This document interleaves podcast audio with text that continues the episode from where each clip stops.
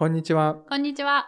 このラジオは人生を模索し続けている2人がウェルビーイングな人生の生き方をリスナーと一緒に勉強していくラジオです。よろしくお願いしますお。願いします。まだ慣れなくてちょっと噛みそうになりました。初々しい。はい。えーっと、なんか最近、ちょっとこのウェルビーイングをテーマというかすごく関係するはいはい。映画見たんですけえど何、パーフェクトデイズって映画見ました？え見てないあ、年末ぐらいから、去年末ぐらいからやってるのかな？パーフェクトデイズうんうん。はい映画で、役所広司さん。なんか役所、役所広司さん。そう、はいはいっていうアクセントがなんかはい正しいらしいんですけど、え、そうなんですか役所広司さんなんですか？そうそうそう。えー、知らな私のかった。中では役所広司。私も役所広司だと思ってた。そうそう。なんかそういうアクセントってきっとあるんですよね。海外の監督なんですよね。ビム・ベンベンダースさんっていう方がやっていて、はいえっとね、この前行ったら映画館満席あ、みたいそうなんですか、うん。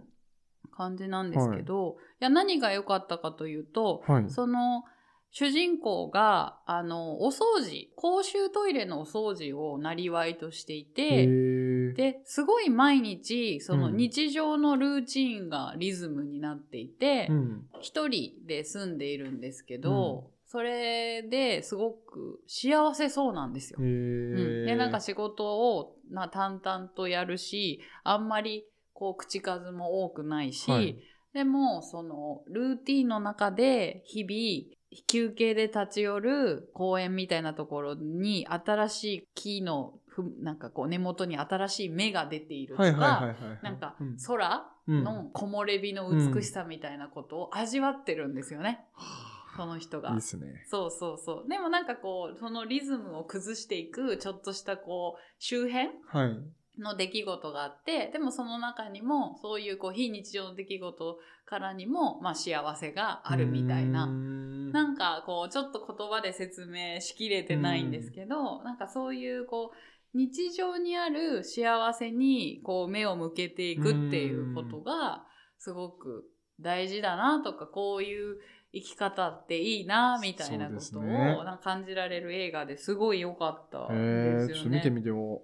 そうなんですよ。あとなんかね、その本も古本屋ではい買ってて、一冊読み終わったら新しい本を一冊買うんですよ。ああ、それ毎回できないんですよね。買って読まないってめっちゃありません？あるあるあるある。そういうこうことを大事にして生活している人みたいななるほどね。そう感じ。K さんも結構ルーティンあるじゃないですか、はい。なんかほんとそれでリズム作っている人っていう感じなんですよね、その主人公。なるほど。うん。うんうん。確かに。こと今年も毎年冬恒例左右ルーティンがあり 朝起きたら左右を飲むっておーいいですね。やってますね。いいですね。うん。花粉症の時はあれですもんね。レンコンルーティンありますレンコンまた来年うん春うん。始まるっすね。うんうん、いいですね。季節ごとに朝のルーティンが、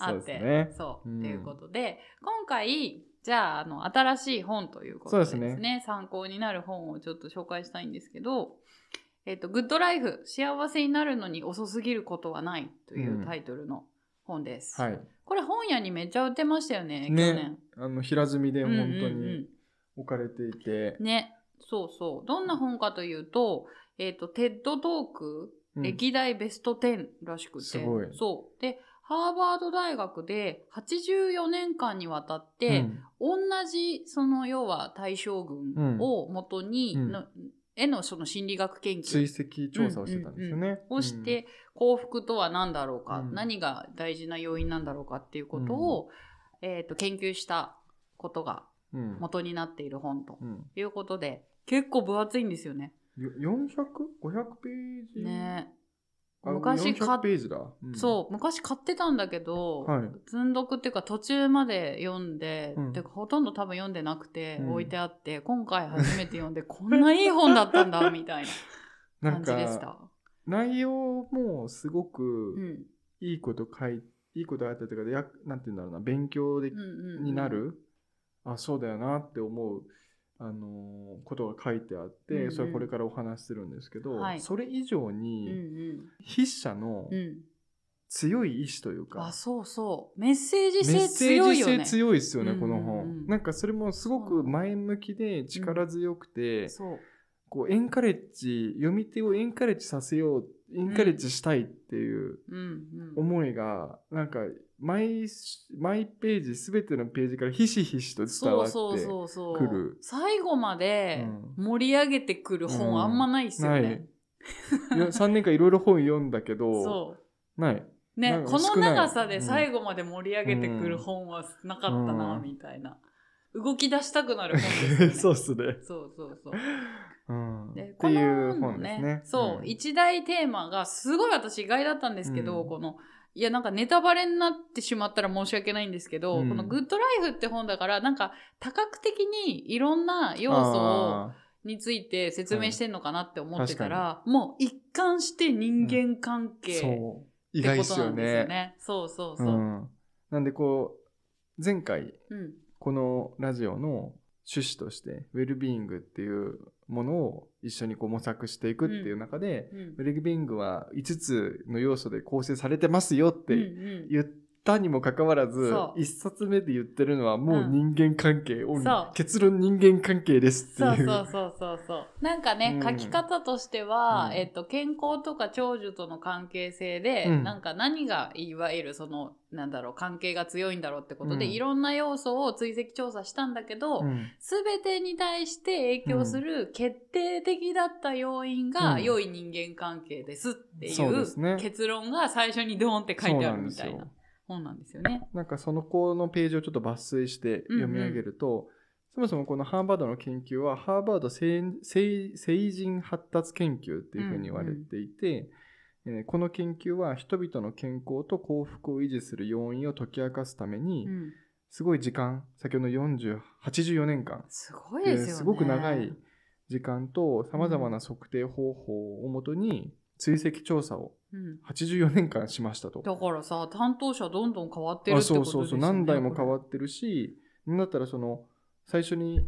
こう調査してた人のお子さんとか孫とうんうんかまで脈々とうん続いてこう調査していましたと。うん。でそこで出てきたのが体の健康だったりとか、うん心の健康あと長寿、はい。こういった要素と関連性がある極めて決定的な因子うんが見つかったと。でそれは人々の想像に反してうん社会的な成功とか運動習慣とか健康的な食習慣ではなかったうん。うん。何か良い人間関係だと。そうですね。ううんん。健康で幸せな生活を送るにはうん良い人間関係が必要である以上って書いてあるんですよ。うんね。すごいですよね。うんこれが結論だったかと思って。そうそうそうそう。っていうことですと。そうなんですよ。うんうんなんでじゃあ人間関係が結論なんですかっていうところで、うん。あすごいこの本の中であそうだよなってうん。思ったところがあったんですけど、それはやっぱ人間は動物なんですよ。うん。ケイさんの好きな理論ね。あそう人間は動物である。人間は動物人間を動物として捉える。あそう 本当そうで、うんやっぱその人間ってアフリカでそのもう何十万年何百万年、350万年前でしたっけ？アフリカでホモ・サピエンスが生まれて、うんそこからまあずっとこういろんな世界中に歩きながらうんうん派生していく中で、今の人間になってると思うんですけど、うん。そんなにこう体とか変わってないうん。ですよね。うん、なのでだし人類がこうこの厳しい自然界で生き延びたのって、はい。社会性を持てた。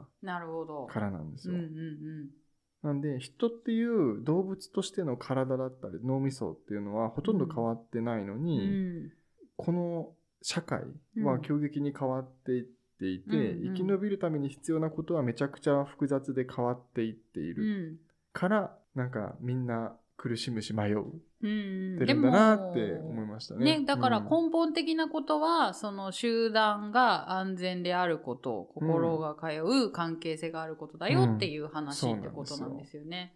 確かにそう言われたら納得って感じですよね。そうそう。で、なんかそれにまつわる本当にいろんな角度の仕事だったり、家族、パートナーみたいなことが書いてあるんですけど、うんなんかすごくわかりやすいなって思ったのが、人間関係、良い人間関係って言った時に、じゃあ、ん何をもって良い人間関係なんだろうっていう話で、わかりやすいなっていうのが、質と頻度であるっていうことなんですよね。なるほどと。だから、その人間関係、例えば私と K さんがどういう関係性の質なのかっていうのと、どういう頻度でその関係があるのかっていうことが大事。うん。で、これは、なんかこう、ソーシャルフィットネスって言って、その、うんなんだろう。ある時点でこうでも、どんどん何もしなければ衰えていくから、そうですね。鍛えていく筋トレみたいに鍛えていくんだよ、みたいな話が書いてあって、それめっちゃ大事だなって思ったんですよね、だからある時に誰かとの関係性が良くてもそれは変わることもあるし、うんどんどん疎遠になっていくと、うん衰えていくっていう衰えていく。わかねえるわかるっていうのが わかる。ここではすい。ごい大事でだから質と頻度を意識的に良くしていく、っうん。ていうことが大事だよっていうのがめっちゃわかりやすいなとめちゃくちゃわかりやすい。そう思ったんですよね。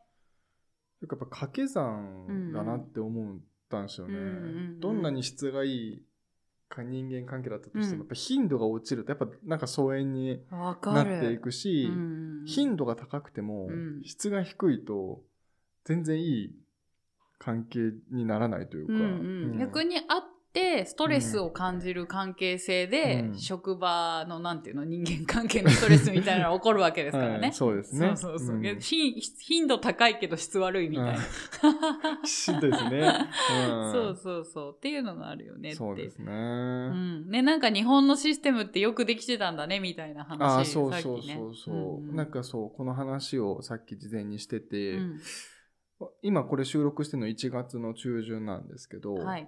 まあ、年末年始あったじゃないですか、でお歳暮だったりとか、うん。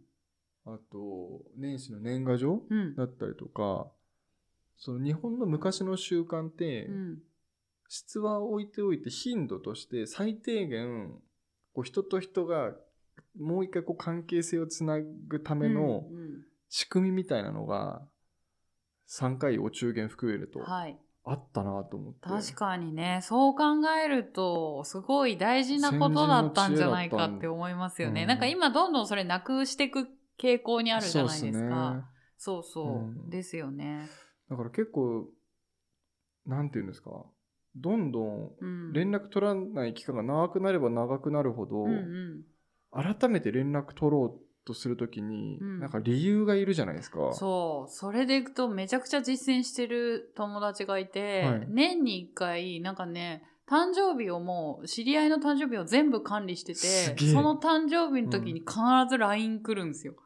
すごい。そう。で、それは私だけじゃなくて、みんな、その友達の誕生日を全部記録してあって、すごいっすよね。カレンダーに入ってて送る。で、なんでそうしてんのって聞いたら、今、ケイさんの言った通りで、い。や、なんかまた遊びたいとかうん。連絡したいってなった時に、うん。ずっと連絡取ってなかったうん。ら、しづらいじゃん？で、でもその年末年始とかのみんなに送るタイミングだったらうん大変でしょ、だから年に別に1回だったらその毎日その誕生日が来ても別にできるじゃんみたいな感じで言ってて、すごいと思って。もうそれがまさに意識的にやってるわけじゃないですか。そうそうそうそう。やっぱりその質と頻度をうんうん意識的に、意識的にこそうなの。キープすう、る。キープする？うんっていうのがやっぱ必要なんですよねそう。だからそれをすごい楽しそうにやってるから、うんいいなって思って。素晴らしい。いやー素晴らしい、うんやっていきたいですね。やっていきたいうんうん。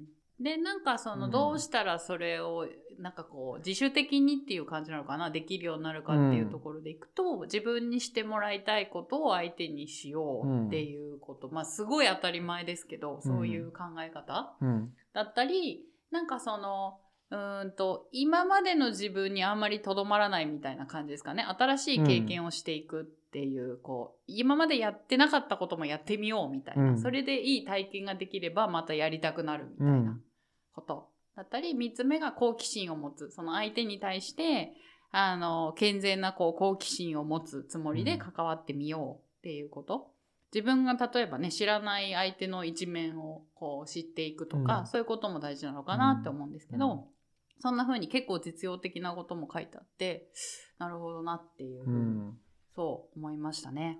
そうなんですようんうんね。うなんんでなんかこう、まあ、今回このザ・グッド・ライフをこれから第3回にわたって、あの、取り扱っていくにあたって、うんまあ、結論っていうところでもういきなりなんですけど、やっぱり人間関係に非常にこう投資すべきである。うん投資っていうのはその時間も意識も含めて、でそれが実はかなり人自分の人生の幸福度に直結していくっていうことなんですよね。そうですよね。なんか面白かったのが、この本でワークシートも結構あって、ありますねうんそうそう、自分の人間、なんかこう親しい関係性の人をまず上げてみようみたいな。ありましたありました。そうそう。で、んその人が、あの、質がいいのか悪いのか、うん。その、なんか、会うと元気になるのか、逆に消耗するのかっていうのと、頻度が多いのか少ないのかみたいなのを、マトリックスでうん。プロットしてみようみたいなのがあって、実際私もやってみて、じゃあそれを、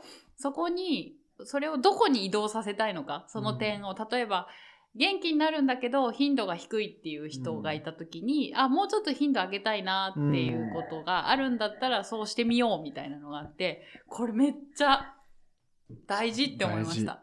なんかこれまでの友達とかでその昔の会社の同僚だったりとか、同級生、うん。学校の同級生だったりとかで昔はすっごい当たり前のように毎日とか、はい。週1は会ってたのに頻度がすごい下がってて、今では LINE でやり取りするぐらいみたいなことが気づいたら何年も会ってないなとか、うん今回やっぱコロナとかがあったから余計にそうですね。結構空いたじゃないですか。うんなんかそれ、をなんか可視化する、うん目に見えるようにすると、あ、ここ変えていきたいっていうのが、うんなんか意識的に思えるから、うんめっちゃいいなと思ってうん。そうですね。そうそうそうそう。それでこう連絡をこう取るようにしたりとかしてみると、うんやっぱりいいなみたいなのすごい思いましたね。なので、こう、特に私の世代よりも下、今うんうん20代とか10代の世代って、むしろ人間関係を希釈化したいというか、ああ、確かに。そういう、むしろ深く付き合いたくない。うんうんうん。で、付き、本当にごく限られた少数の人以外は、うんできるだけ薄く、確かにね。でそれがこの第2回のところで出てくる、あ、うん。3回か、うん。あの人間関係を深くすること自体に実はリスクもあるよねっていう話も出てくるんですけど、結構そういう傾向もあるなと思っていて最近、うん。ただ実はその逆をやった方が意外といいかもよっていうのがこの本に書いてそうですよね。ね。それが新しい経験っていうね、そうですね。話になるのかなと思うので、じゃあどうすればそれをやっていけるかっていうことをちょっと次はもうちょ第2っと突っ回込んでうん。やっていけたらと。思います。人間関係をどのようにじゃあうん良くしていけばいいのかとはいいうところを第2回ではお話ししたいかなと思ってます。では、えっ、と、今日はこの辺りにしたいと思います。それでは、えー今週も明るく楽しく前向きに頑張りましょう。また来週。バイバーイ。バイバーイ。